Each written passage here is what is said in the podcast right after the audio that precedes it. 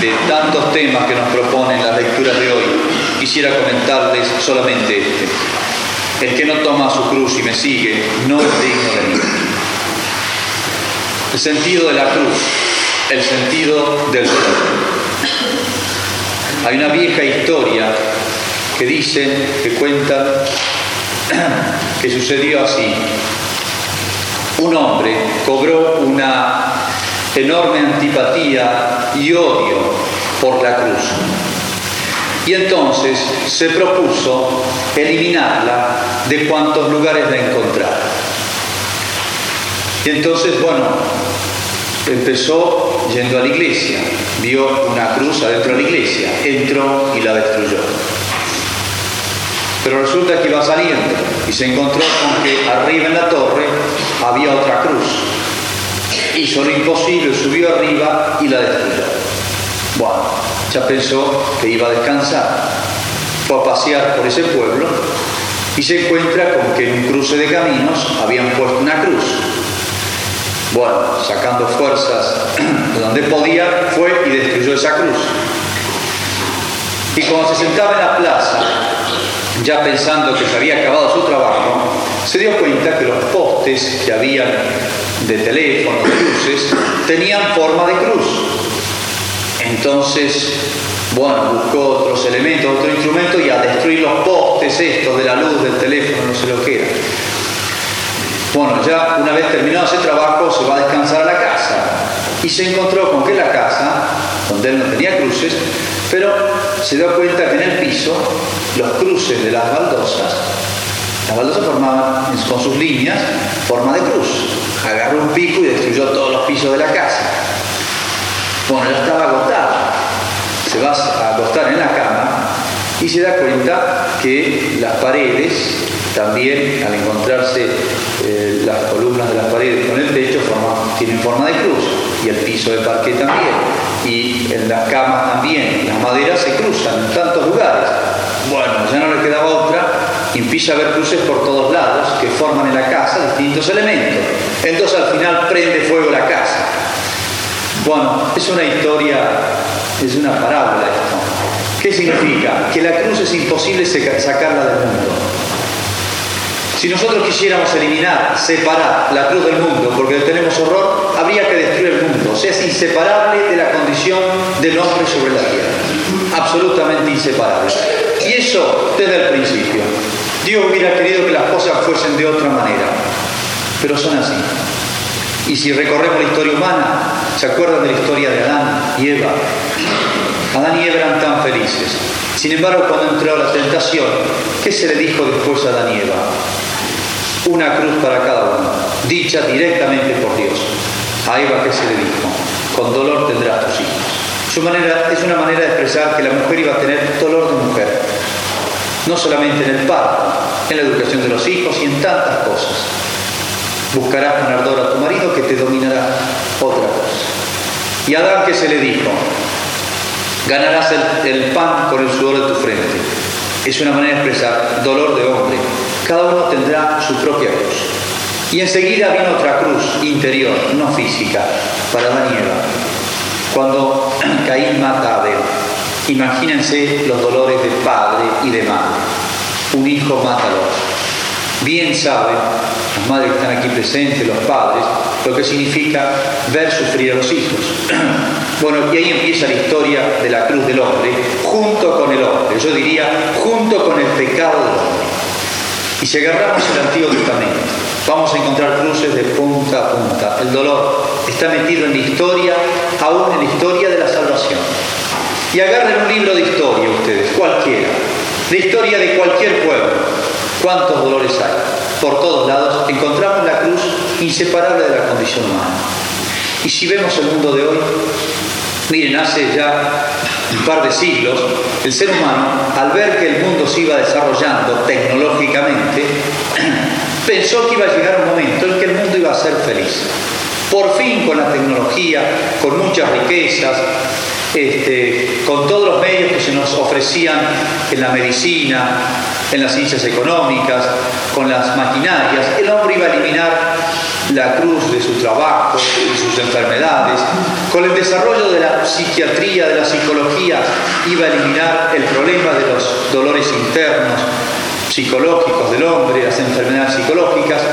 Y fíjense, al grado que hemos llegado de desarrollo tecnológico y al grado que hemos llegado de dolor en el mundo. Basta entrar a los hospitales, basta entrar a un hospital para darse cuenta de lo que es la condición humana.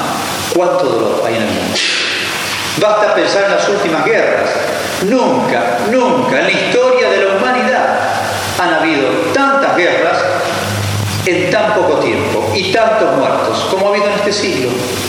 Hasta el año 50, hasta el año 50, dos guerras mundiales y tantísimas otras, con millones y millones de muertos.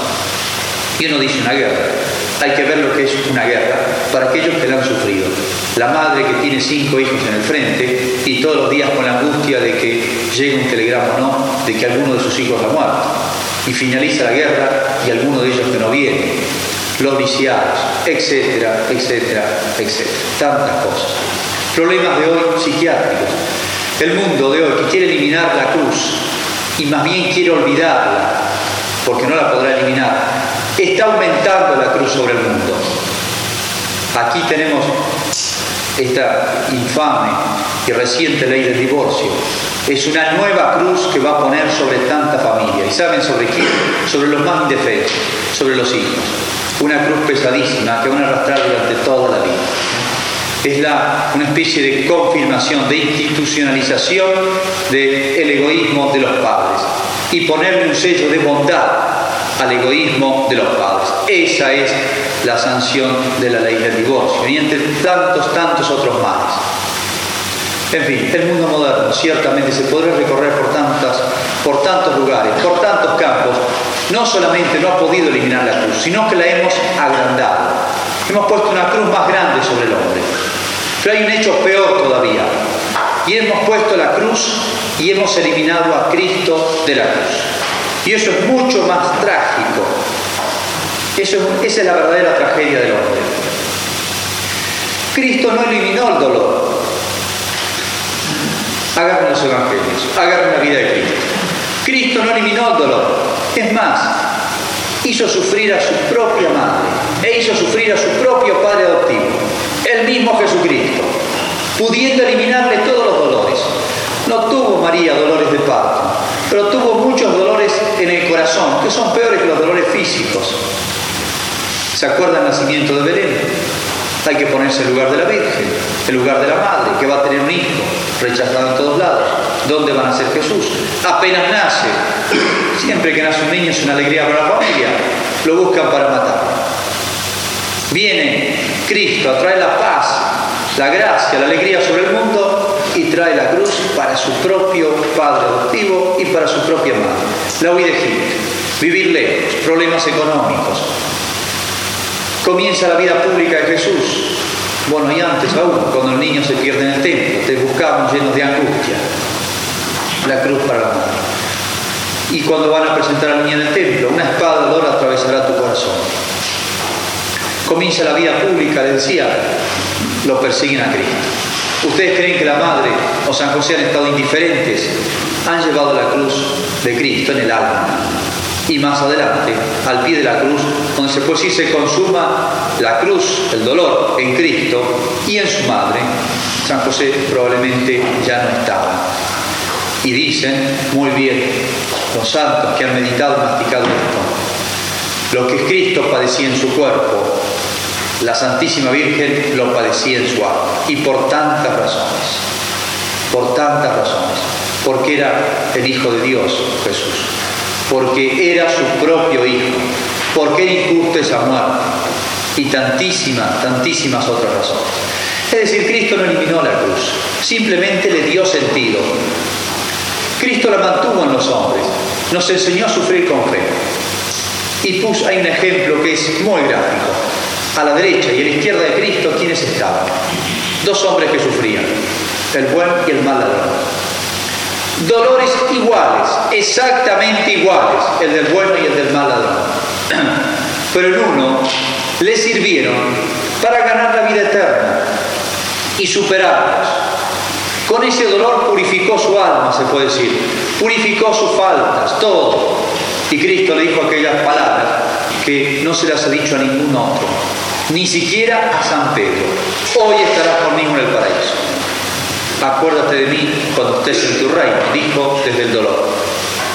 Acuérdate de mí cuando estés en tu reino. Esta tierra se me acaba, pensó, pero veo que hay otra, mucho más grande. Ahí está, ahí está la enseñanza de la cruz, ahí está el fruto de la cruz. Y el otro sufrió exactamente igual. ¿Con qué fruto? Miren, por los indicios externos, sin ningún fruto. Dicen que eh, injuriaba a Cristo y blasfemaba el otro. Y parece que ha muerto blasfemando y ha muerto con esa mala inclinación del corazón. No sabemos si se ha condenado, pero los indicios externos nos hacen mostrar que de uno al otro ladrón hay una diferencia abismal. La misma cruz, una llevada en unión con Cristo, la otra sin Cristo. Por eso el cristianismo quiere, Cristo nos enseñó a llevar la cruz.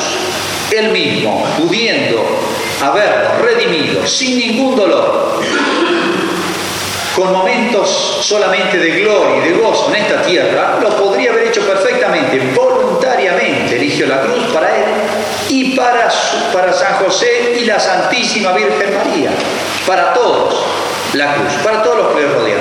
Y se la dejó como herencia a la iglesia. Y desde entonces la cruz está presente en todos lados, está presente en todos lados. Ustedes entran a la iglesia y lo primero que ven es que está presidida por la cruz. Es un signo que se ha extendido por toda la humanidad. Y comienza la misa y ¿qué hacemos? La señal de la cruz. Cualquier oración, la señal de la cruz. Se pasa frente a una iglesia, frente a una ermita de la Virgen y lo saludamos haciendo la señal de la cruz. El niño que se bautiza, apenas se lo recibe, se traza la señal de la cruz en la frente. Y aquel que se le da la unción, ya para presentar, unción de los enfermos, ya para presentarse delante de Dios, porque tiene alguna enfermedad grave, en su cuerpo ya la debilidad se prevé que no va a vivir mucho tiempo, se le traza la señal de la cruz. Y dicen que esa señal de, la cual habla Cristo, que al final de los tiempos habrá una señal del cielo para avisar si acabó el mundo, va a ser la señal de la cruz. La cruz es nuestra salvación. Es decir, entender el dolor. ¿Por qué Cristo eligió este camino? Hay tantas razones que habrá tenido Dios, pero ciertamente no podemos dudar de que es más sabio. Es el camino más sabio. Bien decía el Martín Fierro, nada enseña tanto como el sufrir y el llorar. Porque nada enseña tanto como el sufrir y el llorar. Nos enseña tantas cosas. El dolor de cada día. El dolor de cada día. Que lo sufren todos, el pobre y el rico, uno lo sufrirá más disimuladamente y otro más visible y sensiblemente.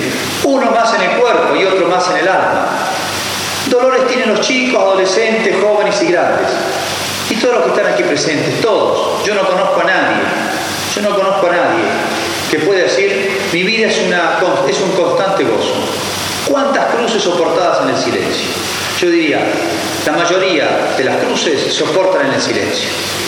Hay aquellas familias que uno ve aparentemente felices, no le falta nada.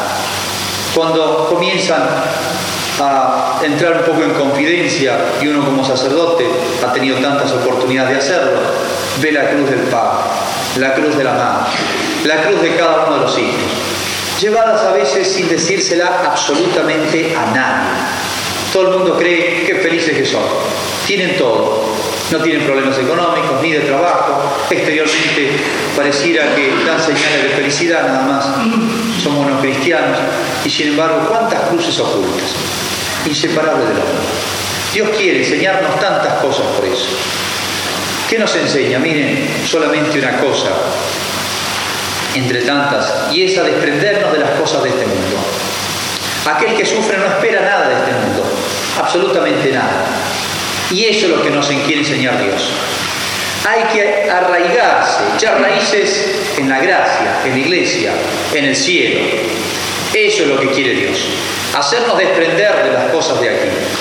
Si todo nos fuera bien y aquel que le va mejor en las cosas de este mundo, se olvida muy fácilmente, demasiado fácilmente, de que hay otra vida para la cual debe trabajar. Y echa raíces aquí. Y el día de la muerte es el día más trágico de su vida. Y no quiere ni pensar en ello. Esa es la gran enseñanza de la cruz. Olvidarnos de las cosas de esta tierra. Vivir aquí como en tierra extranjera. Hoy estamos, mañana no estamos. Basta entrar a un hospital para ver las limitaciones del hombre. ¿Por qué? Porque poco tiempo estamos aquí y que pronto vamos a marchar. Y nadie sabe cuándo, porque la muerte, se nos dice, la muerte vendrá como un ladrón. ¿A qué cruz me refiero? Miren a todas las cruces, todos los dolores que uno tenga, interiores, físicos, el invierno no, no, nos cuesta soportar el frío y en verano el calor, el trabajo de todos los días, soportarnos mutuamente, en la misma vida de familia, algún dolor físico, una enfermedad, una humillación de parte del otro. Esas son las cruces. Esas son las que hay que llevar.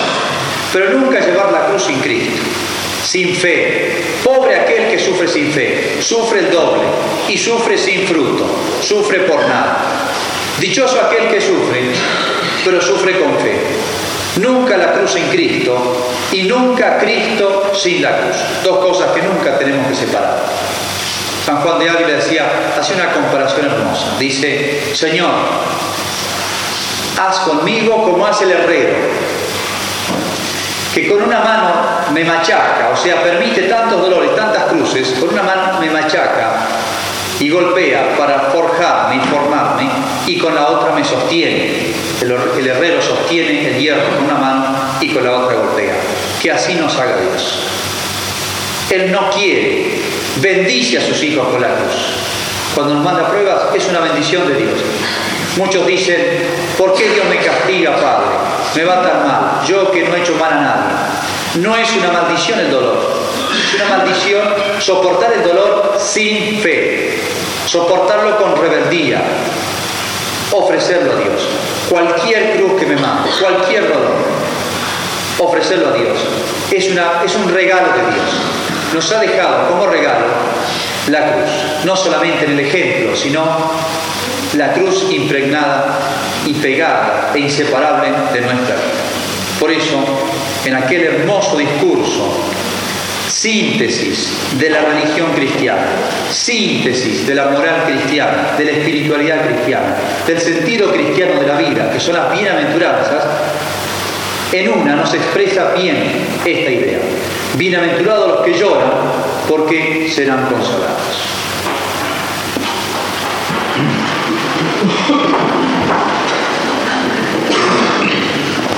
Creo Dios